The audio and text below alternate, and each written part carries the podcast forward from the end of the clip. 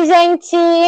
Como é de praxe, hoje é segunda-feira e temos aqui Mãe de Dragões pra gente comentar o quinto episódio e penúltimo da última temporada de Game of Thrones. Eu estou, está aqui comigo o meu outro dragãozinho que voltou das férias. Oi, Bernardo! Fala, Ju. Fala, galera do Cinefãs. Sempre um prazer estar aqui para falar de Game of Thrones com vocês. E hoje a gente nem sabe muito bem o que falar direito, né? pois é. O que, que foi esse episódio, né?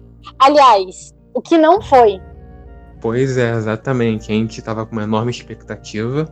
Afinal, o episódio que antecede o último episódio da temporada é sempre aquele episódio com a grande batalha, aquele gente na ponta do assento, e teve uma batalha. Só que não foi exatamente a batalha que a gente esperava, né? Porque terminou rápido, e depois terminou naquela naquela loucura da Daenerys que agora podemos chamar de loucura mesmo, porque é o que ela se tornou na série. Uma louca. Sim, nossa. É, eu, eu fiquei indignada. Assim, acho que chegou num ponto que eu amo Game of Thrones, assim como você, assim como as pessoas que acompanham esse podcast, eu imagino. E eu, eu falo com, com desgosto tristeza. Eu não tenho mais prazer em ver Game of Thrones. Eu não, eu não fico ansiando pela, pelo domingo, 10 horas da noite, para poder ligar o HBO Go e assistir Game of Thrones. Para mim não faz não faz tanta diferença porque eu já sei que eles vão entregar um episódio que não tem nada a ver com nada, que não traz nada da série que a gente espera do que é o Game of Thrones raiz. E eu só saio decepcionada, sentindo que eu desperdicei uma hora e vinte do meu tempo vendo um episódio que não entregou nem, nem um quarto do que deveria entregar. Eu acho que os fãs sentem desgosto. Pois é, eu concordo com você. Eu tava aqui refletindo agora que eu acho que eu não saio verdadeiramente satisfeito de um episódio de Game of Thrones desde é, a Batalha dos Bastardos ou o finale da, da sexta temporada. Porque a sétima temporada e essa tem estado bem. Parece que sempre que o próximo episódio vai compensar, o próximo vai compensar, a gente fica empurrando com a barriga nossas expectativas e elas nunca estão sendo verdadeiramente atendidas. Nem, em nenhum nem sentido. Uma, é, em nenhum sentido, nem que seja uma subversão completa delas criativa, sabe? Porque a gente esperava muita coisa desse episódio, a gente viu outras, algumas a gente viu o que a gente esperava, mas muita gente viu, tipo, não não foram nem de perto satisfatórias. A gente pode é. começar a enumerar daqui a pouco, mas estamos dando um, uma análise geral agora, né? É, foi, foi um episódio que teve é, alguns finais que a gente esperava que fossem acontecer. Um deles eu achei muito bom, que a gente vai comentar depois. O outro eu achei uma merda, achei horrível. Achei assim, um desserviço aos fãs, principalmente os fãs que leram os livros. Porque o que a gente espera desse final específico nos livros é completamente diferente. É um final tem um, que assinala para um caminho e enfim. Bom, a primeira pessoa relativamente importante que morre no episódio é o Varys, que morre lá no comecinho. É desse que você está falando ou você é? Não, não. É, o Varys, ele, a morte dele, hum. eu achei interessante a forma como ele morreu, a forma como ele aceitou a morte. Gostei da despedida dele do Tyrion, porque eles passaram muito tempo juntos, né? Em diversos reinados, em diversas alianças, né? Com diversos, é, respondendo a reis diferentes. Eles estavam ali sempre lado a lado, é, mesmo que não sempre em forma de aliança, né? Mas eu achei, eu acho que Sim. a morte do Varys ela foi muito bem feita. Sim, realmente, a morte do Varys eu achei adequada pro Varys da série. Pelo menos. Sim. O Varys do livro é uma história completamente diferente. Tanto que eu. Por isso que eu até perguntei para você se era dele que estava falando. Mas é realmente, o Varys e o Tyrion passaram por muita coisa, seja juntos, seja separado. Eles dois se enxergavam como grandes jogadores do Jogo dos Tronos, cada um tendo um objetivo próprio em determinados momentos, em alguns momentos juntos. E realmente, no final, eles olhando um para o outro, tendo um gesto de bastante afeto até naquela despedida deles. Uhum. É, e olhando um para o outro dizendo: Pois é, a gente está divergindo agora. E o jogo dos tronos é isso: você ganha ou morre. E o Varys é, aceita que a hora dele morrer, e ele inclusive vai com bastante graça e torcendo pro melhor. Tipo, eu, eu perdi, só que eu espero que você ganhe e você tenha feito a escolha certa. E ele morre justamente da maneira que a Daenerys prometeu para ele se ele traísse ela, pelo fogo do Drogon. Sim. Eu achei essa Agora, cena bem. Bem, bem completa, assim. Também. É triste, mas ela, é, ela traz um. Bem o que a Daenerys ela tá sendo, né? É, e. Fala, você ia falar um negócio. Sim, sim, é. É que. É, tem muito a ver com a morte do Varys, porque ela descobre que o Varys traiu ela. E logo no início do episódio nós vemos o Varys escrevendo várias cartas a respeito do Jon Snow, que é o herdeiro do trono. E a gente não vê propriamente ele enviando para ninguém. A gente vê quando batem na porta dele, ele queima uma, mas como passou um dia inteiro, ele deve ter enviado para alguém. Agora, para quem ele enviou? Ele enviou uma carta, enviou várias cartas. E o que a gente pode esperar das ações póstumas dele no próximo episódio? Isso fiquei me perguntando. Eu fiquei me perguntando ao longo do episódio onde estava o Gendry, por exemplo. Eu não vi ele em nenhum momento. Que... Pois é, eu não tinha pensado nisso. Talvez ele tenha ficado em Winterfell. Ou ele foi pro Ponta Tempestade. Pois é, esse foi o meu pensamento garantir o castelo, impedir que fugissem para lá, que é consideravelmente perto de King's Landing. Será que tem alguma chance das tropas remanescentes é, de Ponta Tempestade chegarem? Apesar de que elas sofreram muito na Guerra dos Cinco Reis. Mas é, era especulação isso, ou seja, para quem o Varys enviou as cartas? Essa é uma pergunta muito importante. Quem, quem está deixando de lado nessa história toda? Eu acho que se ele enviou de fato, eu imagino que sim, porque é, eu acho que seria completamente incongruente você terminar o arco de um personagem como o Varys, a Aranha, né, que ele é conhecido como Aranha, mais ainda nos livros, né, que, que usam muito esse esse vocativo para falar dele. É, não tem como você terminar uma história de uma aranha sem contar das teias que ela deixou pelo caminho, dos rastros. Então, eu acho que se ele mandou as cartas, de fato, mas não tenha mandado, ele pode ter mandado para Yara Greyjoy, que ela tomou de volta as Ilhas de Ferro, para o norte, porque tem uma galera que ficou lá também. A não ser que a Sansa fofoqueira já tenha espalhado tudo no megafone, né? Que, enfim. E tem o Príncipe de Dorne também, que eles comentaram por alto, que eu até comentei com a Bárbara semana passada. Foi uma coisa completamente desnecessária. Né? Você trazer Dorne de volta, Dorne tem que ficar enterrado, a gente tem que fingir que não aconteceu. Mas talvez eu não, eu não, eu não é, rejeitaria completamente a hipótese de aparecer um príncipe de Dorne no próximo episódio. Sim. Pois é, exatamente. É, você falou bem, tem a Yara, alguns pessoal do norte deve ter ficado lá atrás também. A gente não sabe o Gendry tá, ele pode estar em Ponta Tempestade. Eu me lembrei agora também, a gente ainda não viu o, o Tully, o Edmure Tully sobreviveu. Ele pode estar em Correrio. É verdade. Mas eu acho que. Lá. É, sim. Eu acho que ele, ele não apareceu porque eles gastaram todo o orçamento deles fazendo CGI para fazer dragão e fogo. E aí eles e devem ter esquecido de pagar os atores. Pois é.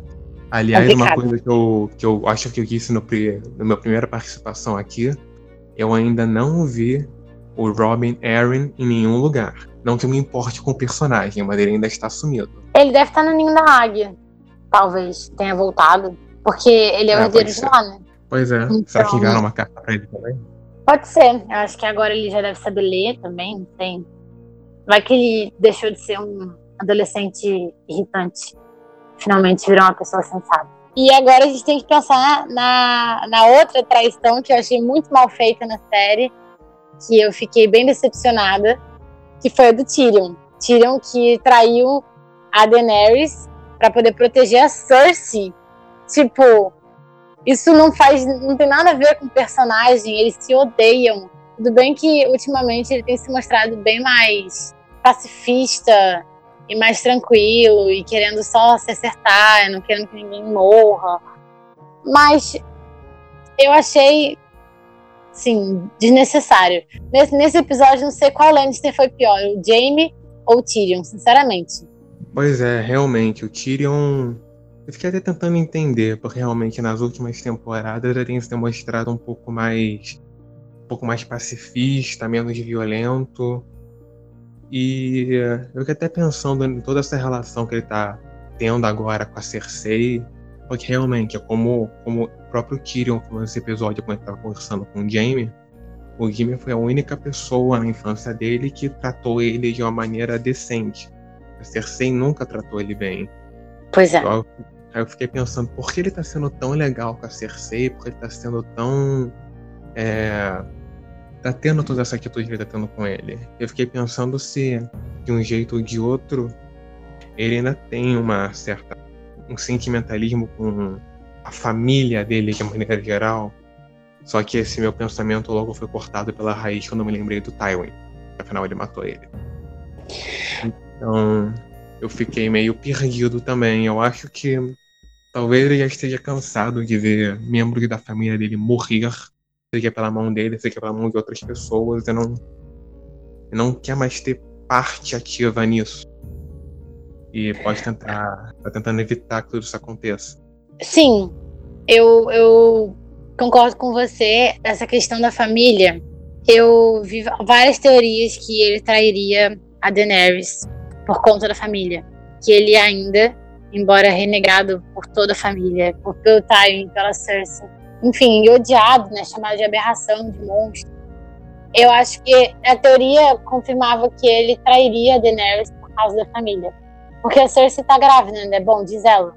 Bom, agora ela não tá mais, mas ela tava grávida. Talvez ele queria que ela ficasse viva para meio que manter a linhagem da família Lannister, porque se eles morrerem, todo mundo morre. E aí não tem mais família, sabe? A casa vai se extinguir e eu acho que ele meio que queria isso. Mas eu achei muito forçado. Porque isso não faz parte do personagem. O Tyrion, o Tyrion ele é um personagem muito egoísta. Né? Ele pensa nos seus ideais, no que é bom para ele. E para ele isso nunca foi bom. Ele nunca teve apreço pela família. Ele, ele tinha apreço só pelo Jamie, porque como ele, quando ele se despediu dele, inclusive, essa cena eu achei muito bonita. Essa despedida Sim. dele dois. Eu achei bem tocante, porque foi bem no, no na raiz dos personagens, né? O, o Jamie, por mais que ele fosse o tal do príncipe encantado, do, do fanfarrão, do bonitão, do babacão, quando eles eram mais novos, ele nunca destratou o Tyrion. E o Tyrion sempre foi muito grato a ele por isso. Por isso que ele realmente tem um apreço pelo irmão que ele não tem, não tinha pelo pai, não tinha pela irmã. E eu gostei dessa, desse desfecho dos dois, né? Agora eles não vão mais se ver.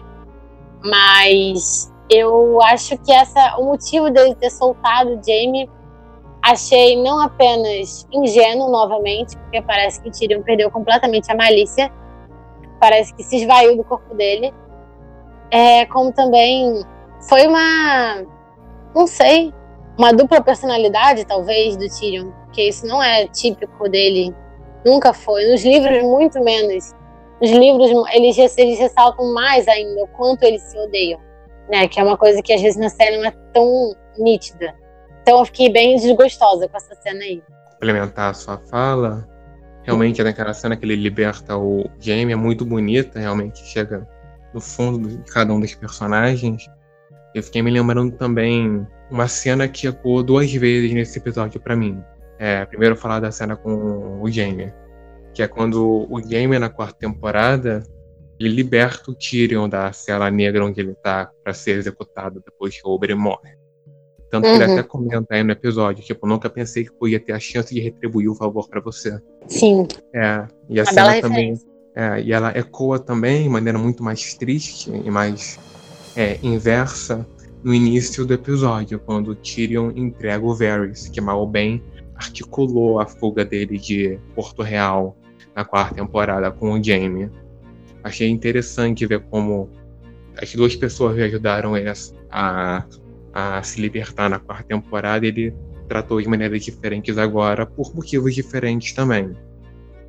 E uma outra coisa que eu me lembrei agora pensando, falando um pouco do, da relação do Tyrion com a família dele, na primeira temporada, tipo, há muito tempo atrás, né? Eu me lembro é, sobre quando a Catelyn Stark leva ele como prisioneiro uhum. e ela usa como evidência contra ele a palavra do Mindinho, que, que aquela daga de aço valeriano era dele, que ele teria perdido numa aposta, num torneio, quando ele teria ganhado aquela, aquela adaga uma aposta em um torneio quando ele apostou no Cavaleiro das Flores, que derrotou o game. Uhum. Aí o, o Tyrion fala pra Catelyn: Você está enganada. Eu nunca aposto contra a minha família. Isso eu me lembrei, ecoa aqui na minha cabeça, porque eu sei que a gente está se tratando do Jaime também. Só que eu acho que ele Tyrion tem esse sentimentalismo forte pela família dele, em certo nível, seja para manter a linhagem, como você falou, seja um orgulho da família, porque apesar dele ser tratado como um monstro pelo pai e pela, e pela irmã, é evidente que de todos os Lannister, ele é o que mais ficou parecido com o pai. E o pai era ele que tinha isso mais na cabeça. A linhagem Lannister, ou a dinastia que duraria mil anos, então pode ter algo no subconsciente do Tyrion a respeito disso. E você também falou a respeito de uma dupla personalidade do Tyrion. É perceptível quando você compara Tyrion escrito por George R. R. Martin e Tyrion escrito por D&D, os produtores de Game of Thrones. Inclusive, se quiserem regravar, como, como o André comentou no grupo, né? Eu ficaria mais do que satisfeita se fizessem um reboot da última temporada porque eu acho que eles estavam tão preocupados em fazer uma computação gráfica de qualidade que eles não se preocuparam em fazer o que torna a série mais importante, que é o diálogo, que é a luta de poder, que é a discussão, que é a, a e todas essas dinâmicas maquiavélicas. Agora eu estou estudando Maquiavel na faculdade, aí eu, eu vejo, vejo tudo que eu vejo em Game of Thrones é tudo Maquiavel.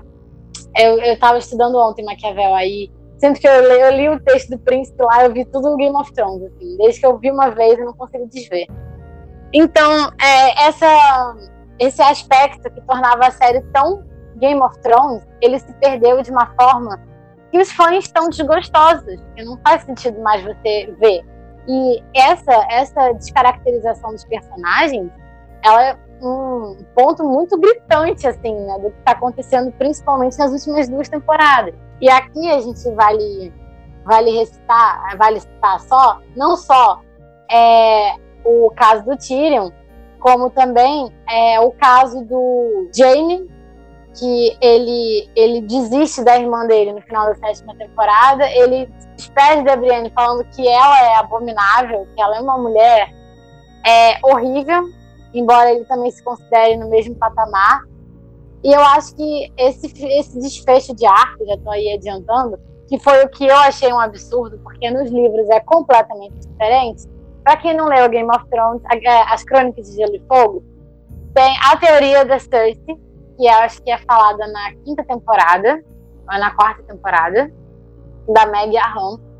A Meg Aham, ela tem para trás duas teorias para Cersei. A primeira é que ela se casaria com um rei. Ela teria com ele três filhos e ele teria. Não, ela teria três filhos e ele teria 17 ou 18. Os três filhos dela teriam cabelos dourados e mortalhas dourados. E foi o que a profecia que se concretizou. Ela teve três filhos, né? O Geoffrey, a Mistela e o Tommen, e os três morreram. Os três eram loures, os três morreram. Mas ainda, ainda fala que vai aparecer uma rainha mais bela e mais jovem para tomar seu lugar. Que na série, é, durante, é, acho que a terceira, da terceira até a sexta temporada, ela acha que é a Marjorie, que vai tomar o lugar dela. Acabou que não, né? Porque ela tacou o septo de Belor no ar, tá com um fogo vivo lá e todo mundo morreu. E tem a teoria que a gente mais esperava, que Sim. é a teoria do Valonqar, que não se concretizou. Eu fiquei indignada. Não se concretizou a teoria do Valonqar. A teoria do Valonqar é uma teoria que tem nos livros de que a Cersei morreria na mão do irmão mais novo. Só que a Cersei, ela passou a vida inteira achando que era o Tyrion. Porque o Tyrion é o irmão mais novo. Só que o Jaime é irmão gêmeo dela, mas ele nasceu alguns minutos depois. Então ele também é o irmão mais novo. Então a teoria mais fanservice que a gente queria era Cersei vai morrer e o Jaime que vai matar ela. Era o que todo mundo queria e esse era tipo um service que era muito fácil de fazer. Que não, não precisa é assim, todo mundo ia gostar, ia fazer aquele up no episódio, porque sinceramente, nem isso eles são capazes de fazer. Bernardo, nem isso eles são capazes de fazer. Ele, é. aquela morte horrível, horrível para dois personagens muito bons, eles morreram soterrados, sinceramente. Pois é, eu concordo perfeitamente com você. É, falando um pouquinho ainda do D&D, dos produtores, eu acho que, é, que eles, eles se acham muito no topo de Game of Thrones, quando na verdade o sucesso é realmente graças ao roteiro, como tudo que você falou. Os diálogos, as construções de personagens, tudo isso que é graças ao marketing. Eles fizeram a parte, uma parte consideravelmente mais fácil, por assim dizer, sem querer é, de valorizar completamente o trabalho deles, é claro. Mas adaptar as falas, os conflitos, é uma coisa mais simples do que você criar eles do zero. O que, como você já demonstrou, eles mostraram claramente que não sabem fazer com a qualidade que a gente espera. Pelo menos não para Game of Thrones. Eu concordo, se quiserem rebutar as últimas duas temporadas, eu super apoio. Por mim tá ótimo. Pode é, rebutar. Quem sabe, quem sabe, daqui a uns 30 anos a gente vê um reboot completo da série. Game of Thrones 2.0 com os livros de preferência já concluídos, sabe? Pois é. Inclusive, essa semana inteira no Twitter, é, tem, teve vários vídeos de reação de. Agora que tá chegando no final da temporada, né? Reação dos atores. E muitos atores ficaram muito indignados com o final. Alguns atores comentam, agora que já, já tá rolando a série, então eles podem falar que não gostaram muito do final. E o vídeo que mais me marcou que isso aí é um gancho para a gente falar do grande, do, do grande problema desse episódio, da grande destruição desse episódio, destruir o personagem mais foda da série. Mas é porque não tem como. Que Eu apoio ela. Foi a Emilia Clarke, que aí perguntaram para ela o que, que ela tinha achado do final. Tava um vídeo que tá ela, tá o ator que interpreta o Verme Cinzento e tá a atriz que interpreta a Miss Sunday. Eu infelizmente esqueci o nome dele. É, e aí ela só olha pra câmera assim, ela faz uma cara meio, meio de nervosa, de bugar os olhos, dá uma risada e vai embora. Tipo, isso para mim representou tudo. Já sei que eles vão estragar o final dela. E esse episódio, Bernardo, ele foi mais uma comprovação de que temos a teoria comprovada que ninguém pediu. Ninguém pediu isso. Zero pessoas pediram esse final. Zero pessoas querem esse final. Essa Magic Queen. O que, que você acha disso? Então, realmente, eu fiquei pensando bastante a respeito disso ao longo das últimas semanas. E, tipo, eu, eu não queria esse final, como você falou. Eu não queria esse final, eu não achava ele necessário. É, eu não vou dizer que ela não tivesse umas tendências para um lado um pouco mais maluco. Ela sempre foi um pouco mais teimosa, um pouco. Ela nunca gostou de ser contrariada pelos conselheiros, pelos guerreiros, pelas outras pessoas.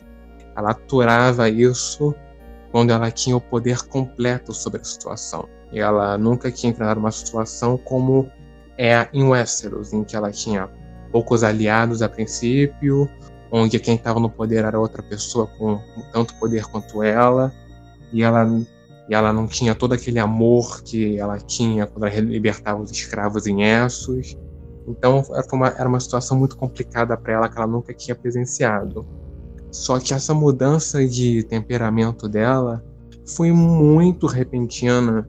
Sim. Se eles tivessem trabalhado isso ao longo de, sei lá, quatro temporadas, ela perdendo as forças ao pouquinho, perdendo o poder aos poucos, poderia ser uma teoria até válida de ser comprovada, sabe, Júlio? Eu até aceitaria.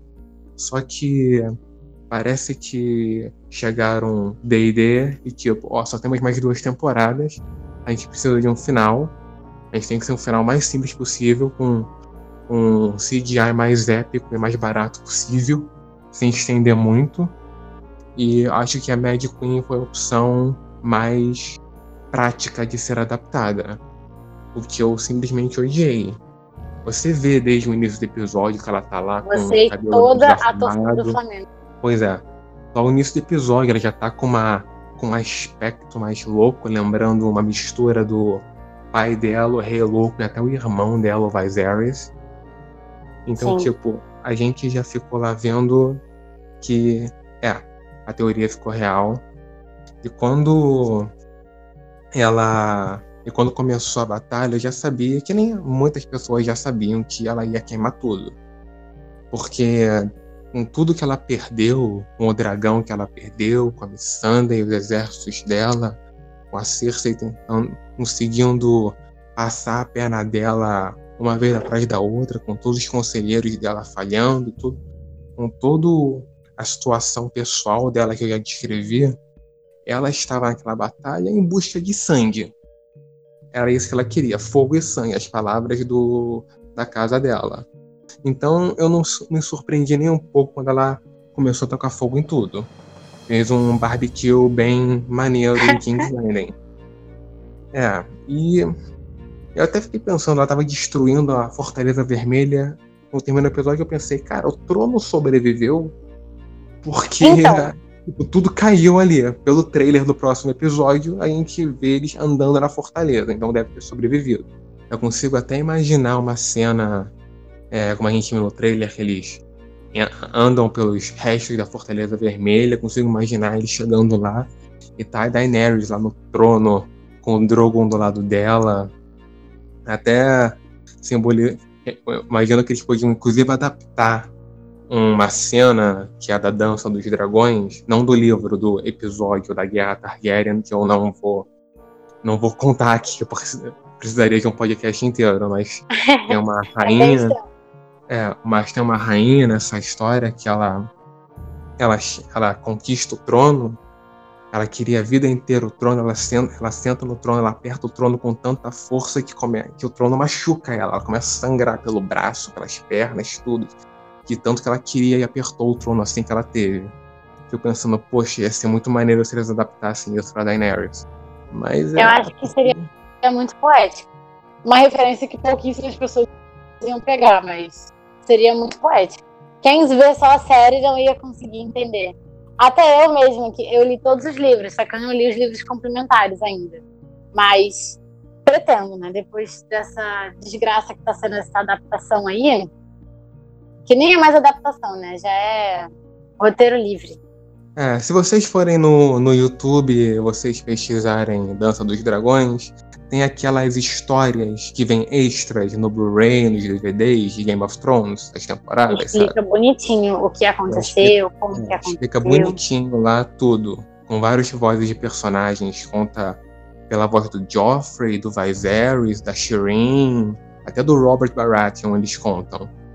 Então, se você não conhece que tem esses esses vídeos sobre o universo de Game of Thrones, vai atrás, porque vale muito a pena ver. É muito bom Mas mesmo. Então... É bem... Mas a questão da, da Mad Queen, vamos falar aqui. É, fala aí o que você acha. Período, período passado. Semana passada, quando acabou o episódio, eu fiquei, fiquei indignada, comentei até com Bárbara no podcast que eu já pensei, eles estão fazendo um. Já estão preparando o terreno para fazer Daenerys na louca, a rainha louca. E eu odeio essa, eu odeio essa teoria. Primeiro porque é uma teoria muito machista, não por ser uma rainha louca, mas porque a gente já tem uma rainha louca, que é a Cersei, que ela é a Mad Queen, enfim, desde sempre, desde que ela voltou lá do, da, da caminhada dela da vergonha, ela virou a Mad Queen lá no final da quinta temporada. E ela já tem uma Mad Queen.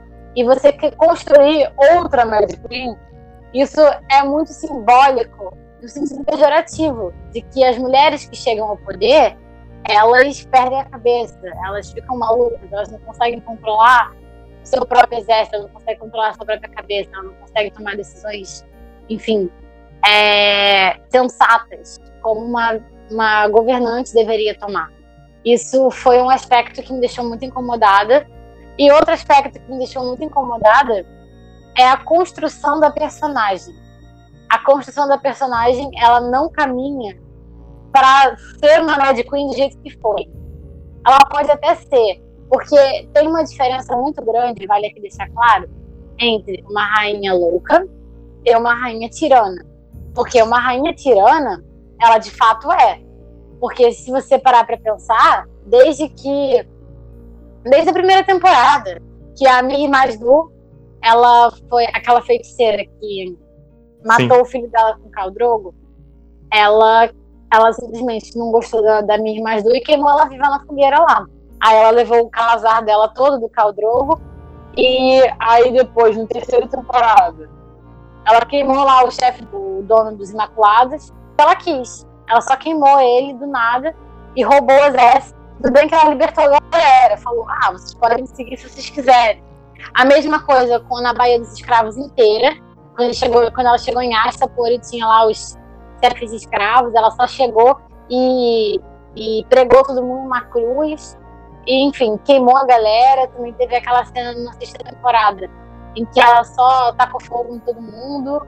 E ela faz o que ela quer. Que antes a gente achava isso maneiro, que era outro continente. Não tava se atendo muito a isso. Não, ela tá salvando, ruim, realmente. Mas isso não faz ela ser menos tirana porque ela só faz o que ela quer e de uma forma não, não diplomática. Seria uma forma ideal, entre aspas, de você governar. Não em Westeros, que, sim, ninguém liga muito para isso, mas no mundo real, a forma dela seria diplomaticamente. E ela nunca ligou muito para ser diplomática. Ela é uma rainha, ela tenta agradar as pessoas, só que às vezes ela faz que dá na telha.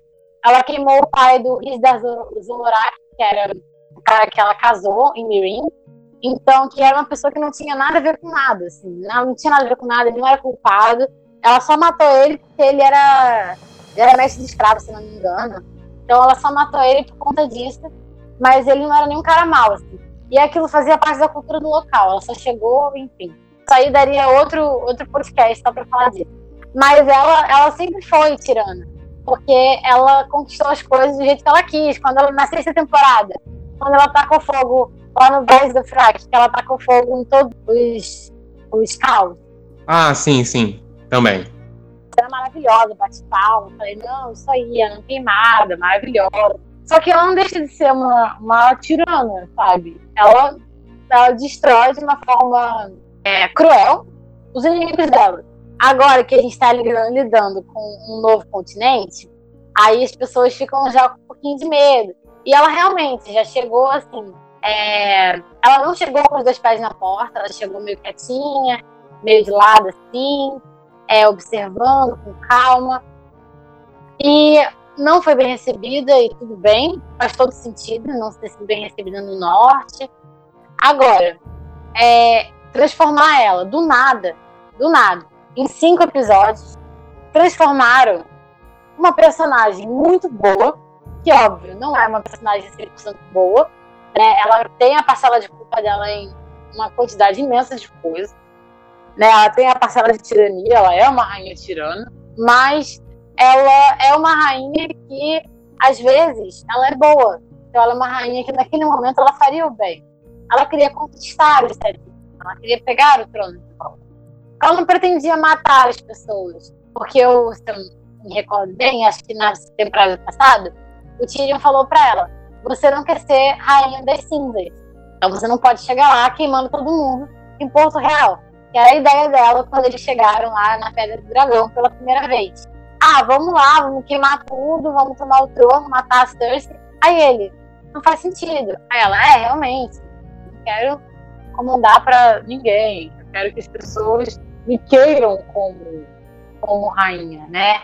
Eu não quero que as pessoas não tenham ninguém para reinar.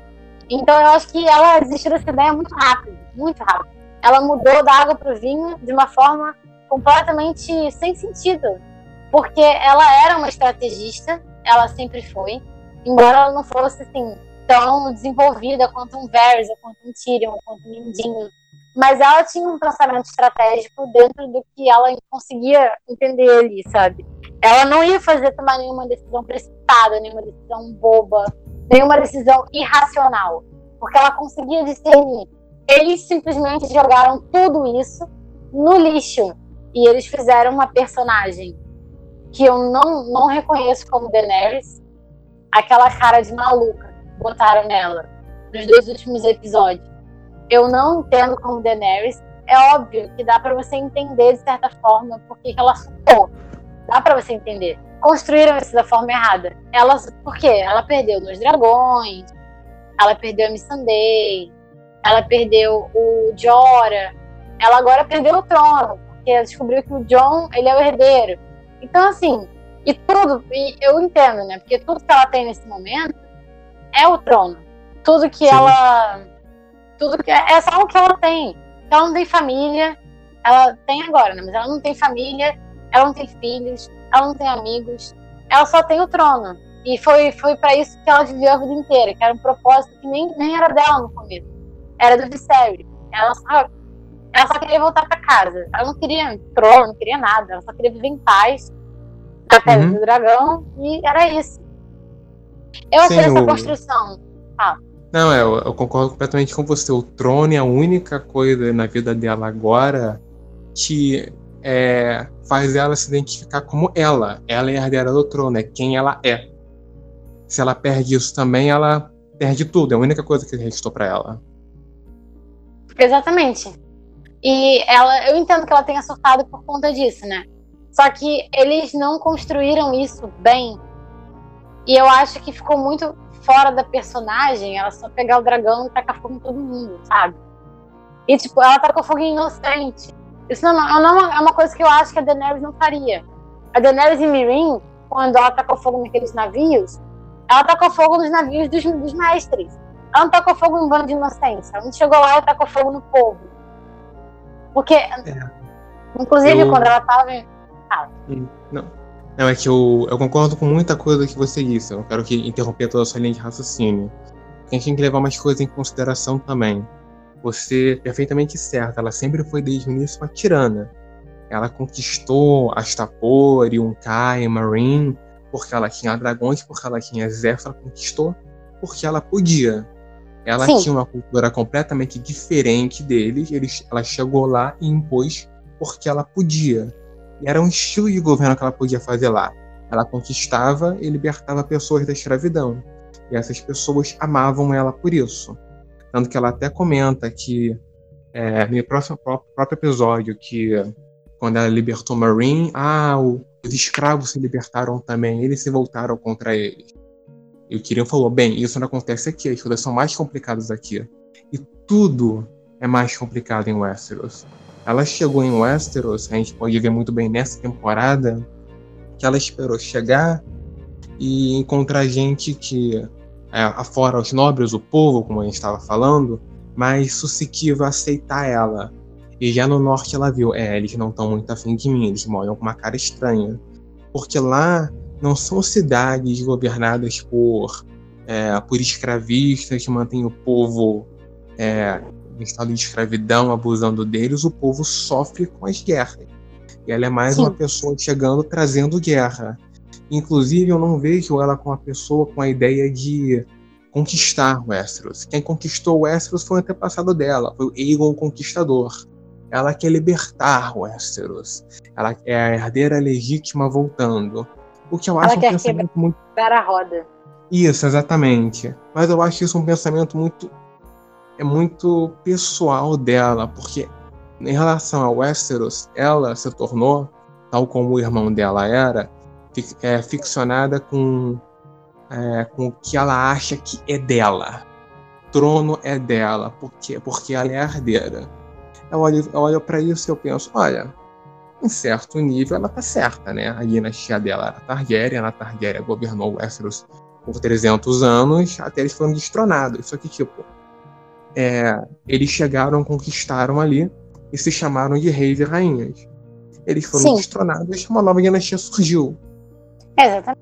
Pragmaticamente, quando ela foi para exílio, a família dela perdeu o trono. Na minha concepção, quando ela nasceu, ela nasceu indo para o exílio. Ela nasceu da tormenta, nasceu durante o saque de King's Landing, no meio de uma tempestade, fugindo. Quando ela nasceu, a família dela não estava mais no trono.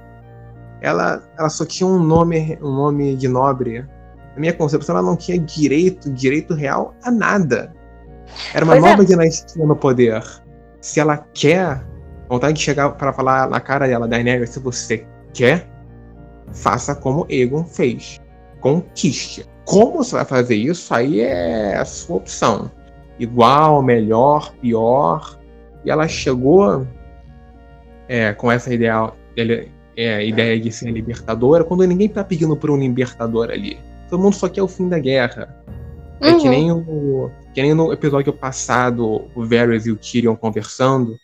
O Tyrion, ah, o povo não, interessa, não se interessa com quem senta no trono de ferro. Ele só eles só querem terminar a guerra. O Varys até torna as coisas mais complicadas, deixarem um governante decente. Isso é válido também. Só que acima de tudo é terminar a guerra. E quando ela chega e ela vê aquele povo tão pouco propenso a aceitar ela, tão pouco sem apoio, ninguém envolve ela e chama ela de mãe, que nem fizeram em Marine. Uhum. Ela se sente tão pouco amada, mas o John, o John é exatamente o oposto povo ama ele, o norte ama ele. Ele lutou pelo norte, ele morreu pelo norte, ele morreu pelos selvagens e voltou à vida. Ele é uma lenda ali. É natural que ela se sinta completamente ameaçada por isso. E, e eu concordo com você. Isso tudo deve ter sido trabalhado de maneira muito mais a longo prazo. Umas duas temporadas. Tipo, uma coisa que seria muito interessante a gente ver que a gente não viu, sabe o que era? Ah. O, os Dothraki. Os Dothraki era a maioria do exército dela, para falar a verdade, que ela conquistou de última hora. Os Dothraki eram bárbaros selvagens, eram assassinos estupradores, que estavam em Westeros, uma cultura completamente diferente. Como é que eles iam. Qual era o plano dela? Ela conquistava o trono, onde os Dothraki iam morar ali, eles iam ter que mudar os costumes deles. Qual era o plano dela? A gente não viu isso se desenrolar. A gente pode até ver um pouco no próximo episódio se ela perder completamente a cabeça. Mas isso é uma coisa que a gente não viu ainda, sabe? Então a gente tem vários é, né? aspectos que ainda não clicaram, que poderiam ter sido abordados mais a longo prazo. Cinco episódios, como você disse, é muito pouco. É muito pouco. Eles estão querendo enfiar muita coisa na nossa goela de uma vez só. Exatamente. Tá gostando. Realmente, é, é o que nem você falou e eu falei. Até tem os genes para isso, é, figurativamente e literalmente, né? Mas Sim. o jeito que foi feito e o tipo de rainha louca que você falou que ela, a gente, a gente tá falando que ela ficou, não condiz com o que ela poderia se tornar. Eu até Exatamente. entendo ela, eu até entendo ela podendo ligar, não ligar tanto pro povo. Só que a ponto de torrar eles que nem churrasquinho, eu acho que é até demais. Ela poderia até essa cena foi um desgosto. É, não foi pelo desgosto? Ela foi. Não, essa cena foi um desgosto de ver. Ah, sim. A, a cena foi bem construída. Porque tinha aquele paralelo dos três, né? É, a, a, câmera saía do Tyrion pra Dany, do Tyrion pra, Sam, pra Cersei. E ele ficava nessa, assim, olhando. E ele sabia que ia dar merda. Só que a cena, o motivo, eu achei. Isso não é Daenerys, entendeu? Isso é idiota, porque ela não quer matar os civis. Ela só quer destruir as pessoas que fizeram ela sofrer, as pessoas que usurparam o trono dela. Ela não quer matar pessoas que não tem nada a ver com isso. Isso não faz parte da personalidade dela. Isso é a Daenerys, rainha maluca, rainha louca. Sim, e exatamente. Tá tudo, e não tá nem aí. É, e uma, uma pessoa que perdeu a cabeça tanto quanto ela é o verme cinzento. Você viu que foi Nossa, ele que tá com a primeira vi. pedra, ou melhor dizendo, lança naquela confusão. Ele é um também que é fogo e sangue. pela Missandei é até compreensível, mas ele devia. Ele devia ter mais bom senso, eu acho, na minha concepção, pelo menos. Eu, eu entendo o Verme Cinzento ter agido dessa forma, porque agora ele não tem mais nada a perder. É. Porque é. ele tinha a Missandei. E era para isso que ele vivia, basicamente. Porque ele não tem família, ele não tem objetivos, assim, grandes aspirações, pelo menos a série não mostra. E ele se apaixona pela Missandei, eles são um belo casal, mas desde o momento em que eles formaram um casal, a gente já sabia que um deles ia morrer. E agora que a Missandei é. morreu, é, a vida dele, assim, não tem muito sentido, sabe? Ele já. Não, não é sendo romântico nem nada, mas era a única, o único apego que ele tinha ao mundo físico. Ele tinha a única pessoa por quem ele nutria qualquer tipo de sentimento. Tirando a Daenerys, mas aí é uma questão mais de devoção, né, Sim. né? Do Verme Cinzento. O Verme Cinzento, inclusive, ele tá agindo, ele tá, sempre agiu dessa forma, de devoção. E o Tyrion, ele tá agindo da mesma forma. Só que eu acho que agora ele vai finalmente é, instalar pro que o Varys falou pra ele no episódio passado. Porque a Daenerys, ela deu de louca. Aquela cena, essa cena eu achei horrível, porque se ela tava puta com a, com a Cersei, porque a Cersei foi lá e matou a Missandei de graça no episódio passado, por Sim. mim, ela podia ter pego o dragãozinho dela e ido direto da Fortaleza Vermelha e tacado um Dracarys na cara da Cersei. Eu acho que isso teria sido muito melhor. Entendeu? Já chegar. Qual era a dificuldade da. Nessa própria batalha, ela chega com um dragão, ela queima toda a Fortaleza Vermelha, só o castelo onde a Cersei tá, e acaba a batalha. Pronto. Pronto. Pois é, o que, que custa? O que, que custa? Inclusive, eu, inclusive, vi uma teoria essa semana, tipo assim, tentando entender o plano deles. Porque eles têm, como até a gente viu nesse episódio, o Davos. O Davos é o maior contrabandista de Westeros. Na temporada passada, ele conseguiu colocar o Tyrion dentro da Fortaleza Vermelha. E eles têm a Arya, que é uma assassina incrível. Ele levava a Arya para o mesmo lugar, ela se infiltrava lá, matava a Cersei e pronto. Acabou, acabou. Tem tantos mil e uma maneiras que eles conseguirem cumprir o objetivo deles. Parece que Dan e Dan, é, D&D, é Dan e David. Eles viram, não, peraí, né, a gente não pode fazer isso. A gente quer um caminho pra Dany louca. Eles foram só por esse caminho. Isso limitou tanto tudo. Primeiro que você descaracteriza a personagem, segundo que você se você tá querendo, porque todo mundo falando que agora a série é pautada no fanservice. Fanservice é o caralho. Porque eles não estão fazendo fanservice. Eles estão fazendo fanservice que ninguém queria. Só se for. Porque ninguém queria nada disso. Ninguém pediu. Acho que o único fanservice que deu certo nesse episódio foi o Clegane Bowl, que eu achei, assim, eles entregaram o que eu imaginei que fosse ser. Mas eu queria é. ver os dois caídos no chão. Ah, o Clegane Ball, tipo assim, eles entregaram o conceito pra gente. Eles lutaram, eu esperava uma luta meio mais mais Luta. épica, não sei, eu acho, é, acho importante Game of Thrones a gente tentar não idealizar absolutamente tudo, né? Mas eu esperava podia, algo né? mais. Né? Hoje a gente não pode mais. Pois é. Então a gente teve o Clegane Ball, o... eles dois morrendo juntos, eu acho que foi adequado. Também achei. É.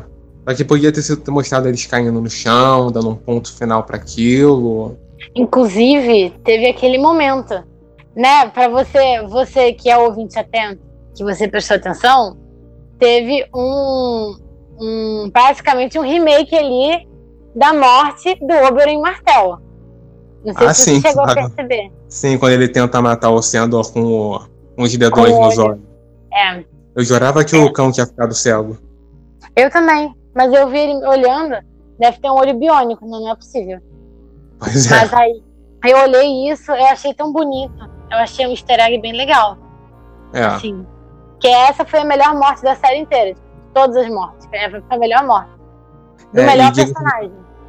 E diga-se de passagem também, foi muito interessante a gente ver que até aquele momento o Montanha ele fazia só o que a Cersei dizia para ele. Sim. E a partir do momento que ele vê o cão, o ódio pelo irmão é maior do que seja lá o que o Kyburn fez com ele. E falando no Kyburn, é a morte adequada também. É, é. é ele não Ninguém ligava ele... pra ele. É. Ele, ele, ele era daquele que tem que morrer de alguma forma. falando em morrer, importantíssimo a gente falar da pior cena do episódio inteiro. Aliás, muitas cenas foram ruins nesse episódio, que as lutas, enfim, foram completamente desnecessárias. E eles focaram nas coisas erradas. Mas... Ah, já sei o que você vai falar. Daquela luta que ninguém pediu, mas teve, né? A luta que ninguém pediu, mas teve. Como é possível? Foi a mesma coisa do episódio passado. Como é possível? Rolou um Dracarys no barco do Euron. Era para ele morrer. Era para ele ter morrido, Bernardo. Mas não! Ele não morreu. Quando eu vi ele saindo do mar, assim, eu falei, não é possível.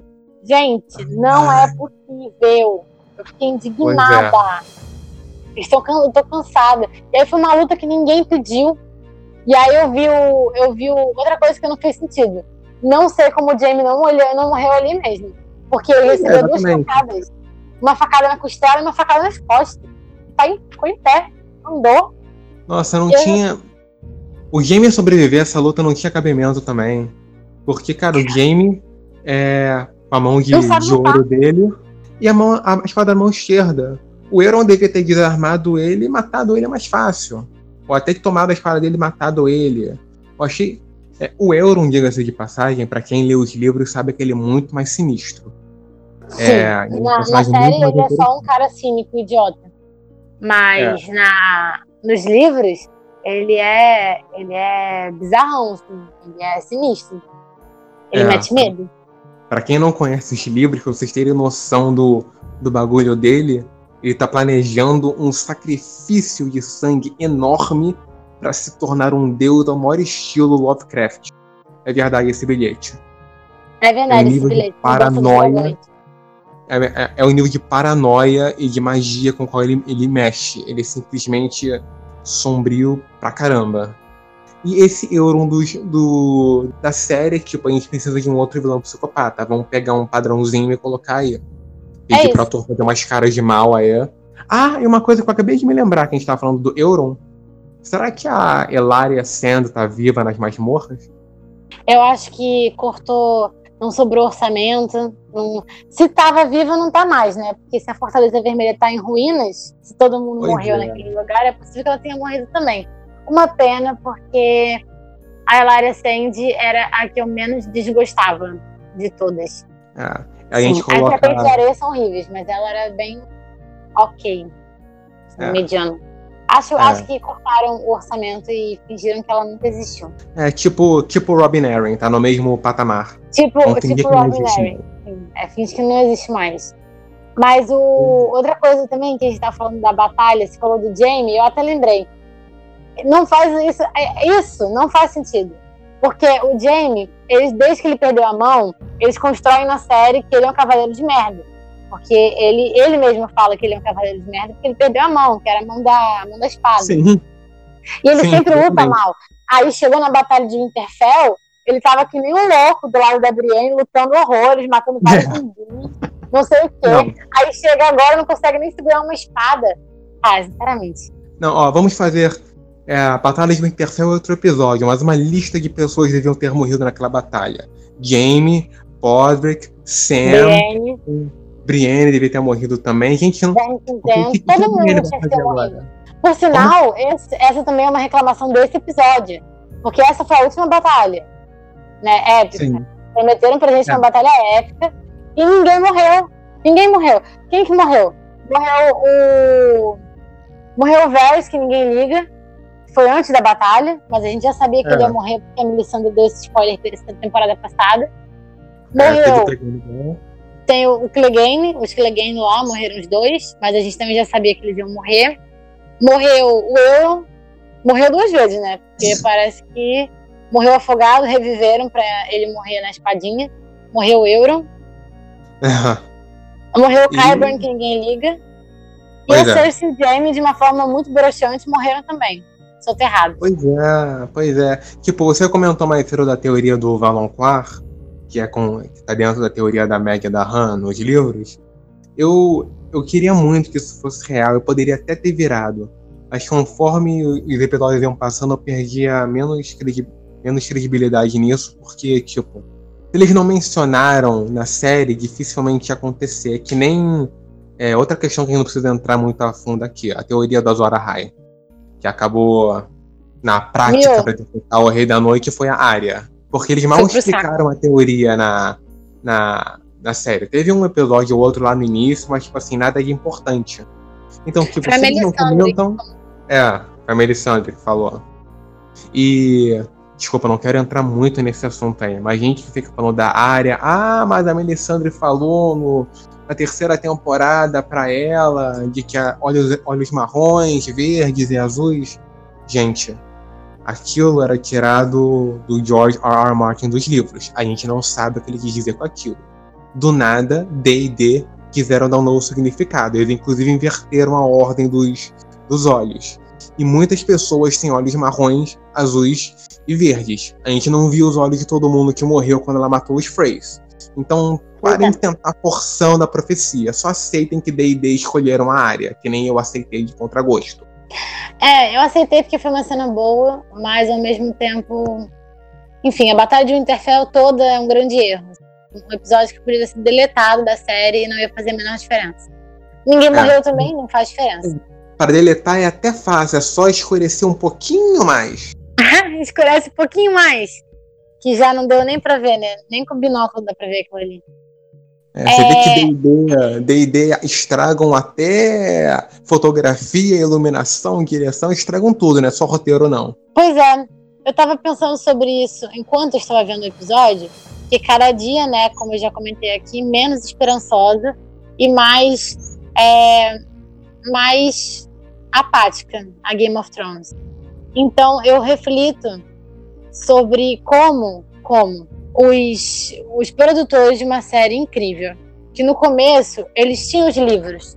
E eles tinham o George Martin ali como também roteirista da série. E agora eu entendo, faz todo sentido ele ter largado.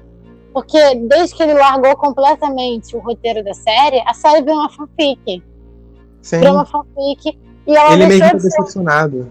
Ele, ele já falou em entrevista que está decepcionado com o final da série. Ele sabe pois o final é. da série. E ele já falou que nos livros vai ser, vai ser completamente diferente, não vai, ter, não vai ser esse final. Graças a Deus. Porque a gente é. não está esperando mais de 22 anos para poder ver tudo, ler todos os livros, que não acabou ainda, que esse velho não termina de escrever, é, para a gente ter um final desse, né? E eu, o Game of Thrones perdeu toda a essência de jogo de poder e virou uma série de fantasia. Virou uma série de fantasia, virou um RPG. É, uma hum, série de fantasia mal feita ainda por cima. Como a série mal de feita. fantasia Senhor dos Anéis é melhor. Tem gente que discorda, é. mas eu só falei uma verdade. É, eu discordo, mas assim, tem muita gente que concorda com você. É, é. Inclusive a maioria. Mas, é. inclusive, eu vi um vídeo. É hoje, inclusive. Hoje não. Sábado. Vi sábado. Um vídeo que tava falando que a Batalha de Hogwarts, lá, do último episódio de Game of, de, de Harry Potter, da último, ah. do último filme a Batalha de Hogwarts ela teve mais danos reais do que a Batalha de Winterfell. Muito mais Com gente certeza. morreu na Batalha de Hogwarts. Muito mais gente. Gente importante, gente que a gente não queria que morresse, mas morreu. E a gente chorou e a gente ficou triste. a gente não queria que morresse. E morreu. Agora, olha a que ponto chegamos. Harry Potter é, um, é uma série de uma saga de fantasia, de bruxaria, infanto-juvenil é uma série infanto-juvenil. E ela conseguiu ser mais destruidora no seu último filme do que a Batalha de Winterfell, de uma série que é conhecida por matar todo mundo. Sim, exatamente. É muito inesperado, né? Que a gente chegou ao ponto em que a J.K. Rowling foi mais sanguinária que os produtores de Game of Thrones. E isso não faz nenhum sentido. Mas outro Exato. fator para a gente provar que D&D são dois é, tô procurando ou não palavrão aqui, são dois idiotas. São dois inúteis, né? Um zero à esquerda completa nessa produção de roteiro. Um roteiro raso, uma luta. Assim, não teve nenhuma, nenhum, nenhuma mãe tirando aquele lá do Euro com, o Jamie, que foi desnecessário, uma, uma cena que ninguém pediu, que ninguém queria isso, entendeu? Um gasto. Outra coisa que eu não gostei foi muito. Não é Deus Ex Machina, mas é é muito, tipo, bonzinho que sobrevive. E foi a área, o episódio inteiro. A área ficou soterrada umas quatro vezes e não morreu. A área morrendo de sangue, assim, o sangue caindo, parece que o pescoço dela tá cortado. Não morreu. Gente, se você, se você constrói uma série em que você, depois, principalmente depois do casamento vermelho, você reforça que ninguém está seguro, ninguém está a salvo, e aí de repente você só não mata ninguém, porque nenhum personagem importante morreu, assim, tirando a Cersei e o Jaime que morreram de uma forma ridícula. Nenhum personagem importante morreu. A Arya tá viva, a Daenerys tá viva, o Jon tá vivo, até, até o até o Davos está vivo, e o Davos nem é personagem importante, ele é muito coadjuvante. Ele está vivo. As pessoas não morreram, elas só não morreram. O Tyrion não morreu. Então, assim. É, personagem eu... que perdeu sentido que também está vivo é o Bran. Ele podia o ter Bran, feito alguma coisa, né? O Bran, eu acho que ele tem. Inclusive, o que mais tem nessa, nessa porcaria dessa internet a especulação sobre o que é o Bran. Eu vi uma recentemente que o Bran é o Senhor da Luz. Eu achei que a galera foi longe demais nessa aí.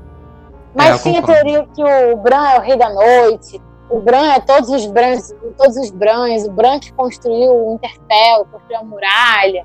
Tem todos esses Brans aí, essas teorias de Bran. É, Bran, eu nunca verdade, nelas, não. Eu também não. O Bran do Rei da Noite, pra mim, era a pior teoria de todas as teorias do Bran, porque muito nada a ver, muito sem noção.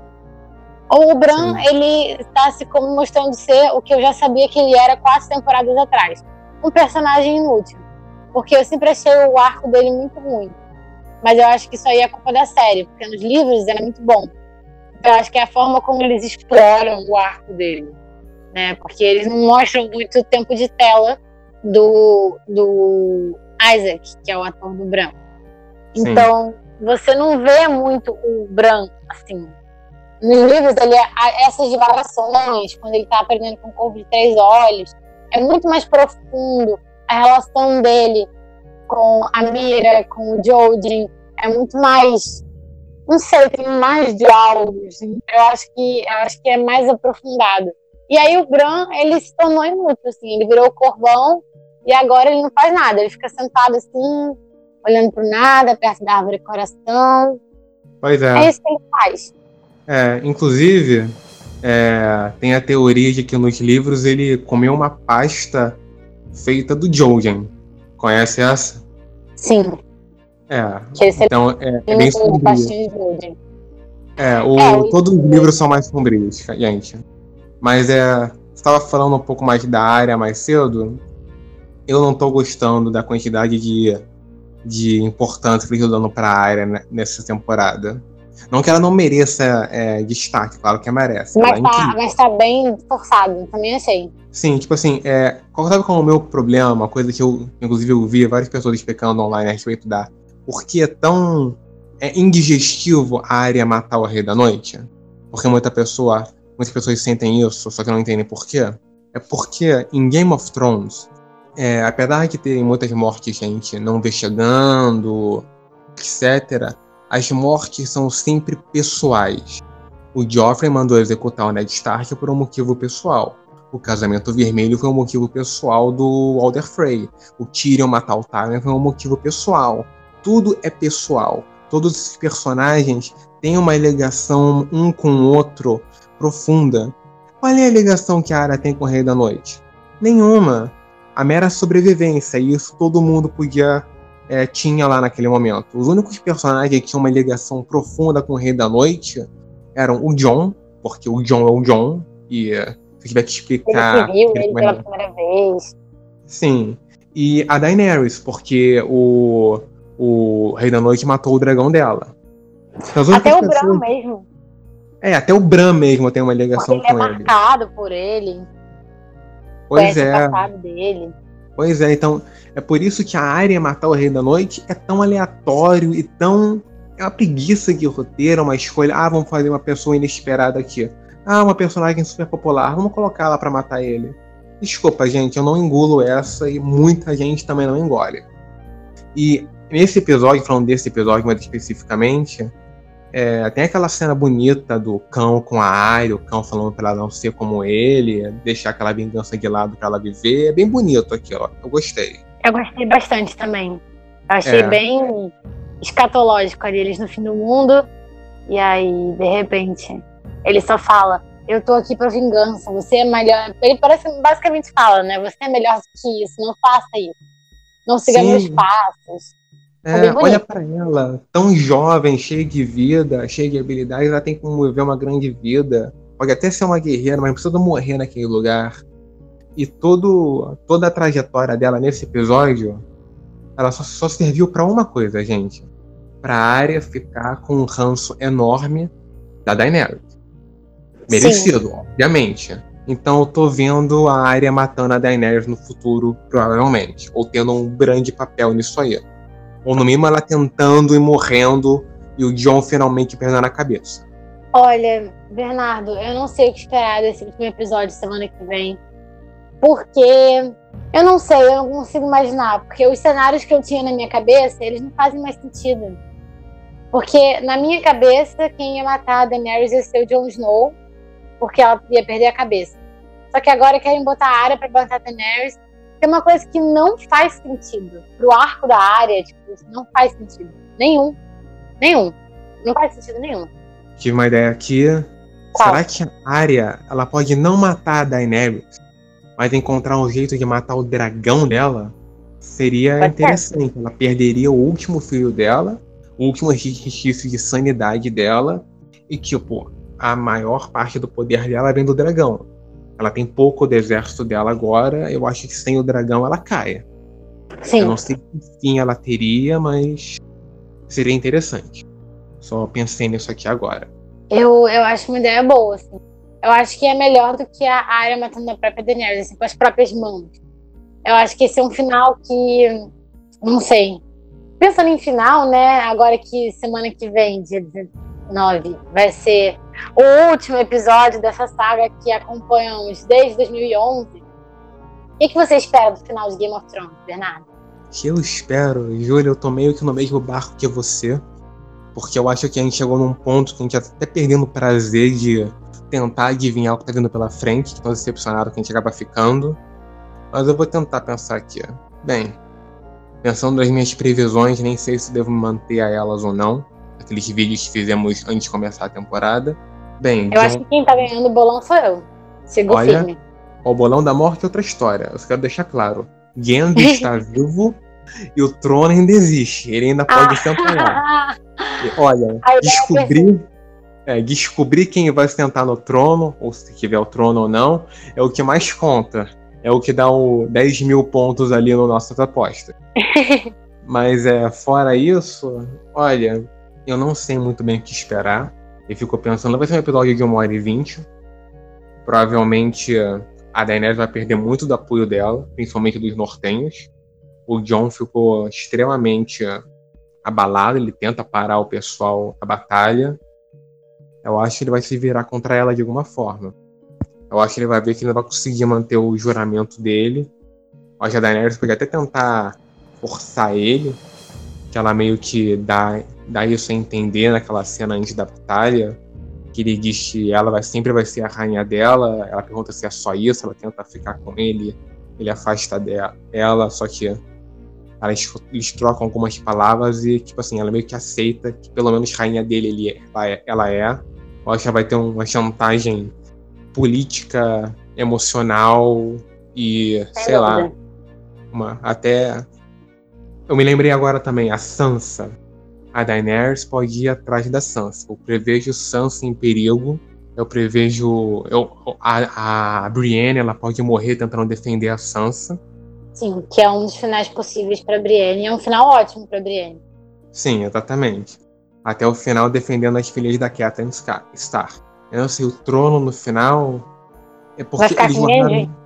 Pode ser, não sei. É verdade. Sendo muito pragmático e vendo a série agora, Ju. Eu acho que vai acabar ficando com o John mesmo. Porque... Cara, eu acho que esse final acontecer, eu prefiro arrancar meus olhos e comer eles crus do que aceitar que Jon Snow vai ficar no trono de ferro depois de tudo que aconteceu. Eu acho que se o Jon ficar com o trono, ele vai dissolver o trono. Cada um cuida do seu, que é o meu final. Mas Ou... eu acho que isso é uma coisa que faz sentido para ele. É. ou ele pode abdicar do trono e dar pro Gendry. Ah, isso também é a cara dele fazer. É, porque Ai, cara, uma, coisa eu de. Uma coisa que eu pensei aqui agora, porque eu não quero é, pisar muito na tecla do, do Gendry aqui, mas tipo, é, ele no último episódio ele virou senhor de Ponta Tempestade, ele foi legitimizado, legitimado. E isso traz inúmeras consequências. E a gente não viu nenhuma até agora no show. Só isso. É porque, teoricamente, agora, ele é o herdeiro do trono. Sim, herdeiro dos Baratheon. Sim. E, tipo assim, eu não sei como isso pode ser é, levado em consideração agora. Se o John pode fazer algum tipo de trato com ele ou não. Sei lá, o John pode se exilar no final. Tem teorias dizendo que o John vai, vai pro verdadeiro norte. Criar uma patrulha da noite lá no norte. re- recriar a patrulha. Não faz sentido ter patrulha de noite no norte. É, não faz. É só, é só pra ter, pra ele ter um final. Protetores do norte, sei lá. Vai ficar que nem assim. o, o final de Dexter, que ele vai se recolher no, no meio do mato, ficar lá sozinho. Então, o final da paz. Eu ia odiar. Eu ia odiar. Assim como eu odiei o final de Dexter, eu odiaria se isso acontecesse no final de Game of Thrones. Pra mim, o Jon Snow morreu uma vez, não foi pouco, pelo visto. Pode morrer de novo. Já deu o tempo de tela dele, já não aguento mais ver a cara do Kit Harington fazendo a mesma cara. Pois é. Não dá, sabe? Não dá. Sim. Por mim morre todo mundo, mas eu, eu agora não descarto essa possibilidade do Gendry, não, viu? Porque É, a série parece é. estar caminhando para esse, pra esse lado, ou um Jon Snow. Assim, Jon Snow no trono, eu me recuso a aceitar, eu e todo mundo. Porque ninguém quer isso. Finalzinho de novela, parece final de Avenida Brasil, que tudo fica bem. que, o- É. que sempre vai Uma- ter o bonzinho no final dando tudo certo. Só falta aquele, né? Meses é. depois, Eu vou manter minha aposta no Gendry, então. E só pra deixar claro, eu não vi Dexter aqui, eu recebi spoiler da Júlia ao vivo aqui. Ai, meu Nem Deus, mas você, você não mais sabe agora. o que acontece Não, no não- meio. É, eu não tava Assista, pretendendo ver também. Ok, então. É, Mas, mais ótimo, enfim. É. Mas É, então é isso. Prevejo, prevejo a Sansa em perigo, Brienne morrendo, defendendo ela. Provavelmente a Arya vai matar um dragão e vai morrer também pelas mãos da Daenerys. Eu não sei qual vai ser o fim do Jon e da Dany, mas acho que nenhum deles fica no trono. Minha aposta é Gendry. E você? O que Bom. você acha, Gui? Eu ainda mantenho a minha ideia inicial de que o trono será dissolvido e que não haverá trono no final. Serão sete reinos separados. Ou, bom, o que sobrou, né? Porque Porto Real não sobrou nada. Então, o que sobrou ali dos sete reinos, cada um vai cuidar do seu. E eu acho que a pessoa que vai ser responsável por fazer isso, infelizmente, será ou Jon Snow ou Tyrion. Agora, se tiver trono, eu quero a Sansa no trono. É isso. Ela não tem o menor direito ao trono, mas por mim pode ser a Sansa no trono. É isso. D&D, por favor, não estraguem o series finale, porque tem pessoas que vivem para assistir Game of Thrones domingo, 10 da noite. Sim. Então, dia 19 vai ser o último dia da gente poder se reunir. Pelo menos até 2021, que vai ter o spin-off de Game of É Thrones. verdade. Antes de falar da spin-off, eu me lembrei de uma coisa. O Pode. Tyrion, o Tyrion também corre perigo no próximo episódio. Afinal, ela vai, a Dany vai voltar para acampamento. Cadê o Jaime? É. Tyrion tá em perigo. Eu apo- aposto no Tyrion queimado também. Aposto É, quando seriamente. eu vi, quando eu vi ele traindo a, a Daenerys, eu falei, acho que ele vai morrer, hein? Eu, eu nunca imaginei, assim, o Tyrion morrendo no final. Pra mim, acho que ninguém imaginou isso, o Tyrion morrendo no final. Todo mundo achou Eu que ele ia sobreviver de alguma forma. Eu não, achei que ele ia morrer mesmo. Eu falei na minha teoria de que todos os jogadores do jogo iam morrer. Ah, é Era verdade. E o Genji ia ser o, o rei dos sete reinos. Isso. Mas é, vamos ver o que vai ser no próximo episódio. E a gente vai ficar sem Game of Thrones até 2021, você falou? Quando vai sair o spin-off? Isso, a longa noite. Galera, esse foi mais um podcast Mãe de Dragões, que a gente ficou aqui chorando as pitangas por todas as besteiras que fizeram com a nossa amada e agora sofrida Game of Thrones. Eu queria agradecer ao Bernardo por estar aqui comigo hoje. Obrigada, Bernardo. Obrigado, Ju. É sempre um prazer estar aqui conversando sobre Game of Thrones com você. E eu quero dizer pra você e pra todo mundo que agora tem uma lista que nem a da área. Só tem dois nomes: D e D. Mandei o recado. Tô chegando para vocês, produtores. Tem que botar no Death Note. Mentira, é pesado. É, mas assim, quem tiver, quem tiver aí as habilidades, eu joguei a ideia. Quem estiver interessado, qualquer coisa bate na porta, faz uma reclamação pessoal. Bom, semana que vem é o nosso último Ano de Dragões. Mais ou menos. Porque tem novidade depois. Então, assim, não desistam do Mano de Dragões, que a gente não vai desistir de vocês. A gente vai se reunir no dia 19 para gravar o último podcast de Mano de Dragões, falando da temporada, né? Fazendo comentários sobre o series finale, o sexto episódio da oitava temporada, que vai ser uma edição especial, porque a gente vai ter mais de dois dragõezinhos presentes. Então, fique de olho, acompanhe a gente nas redes e toda segunda-feira, 8 horas, tem Mãe de Dragões aqui no Cinefãs. É isso, galera. Um beijo.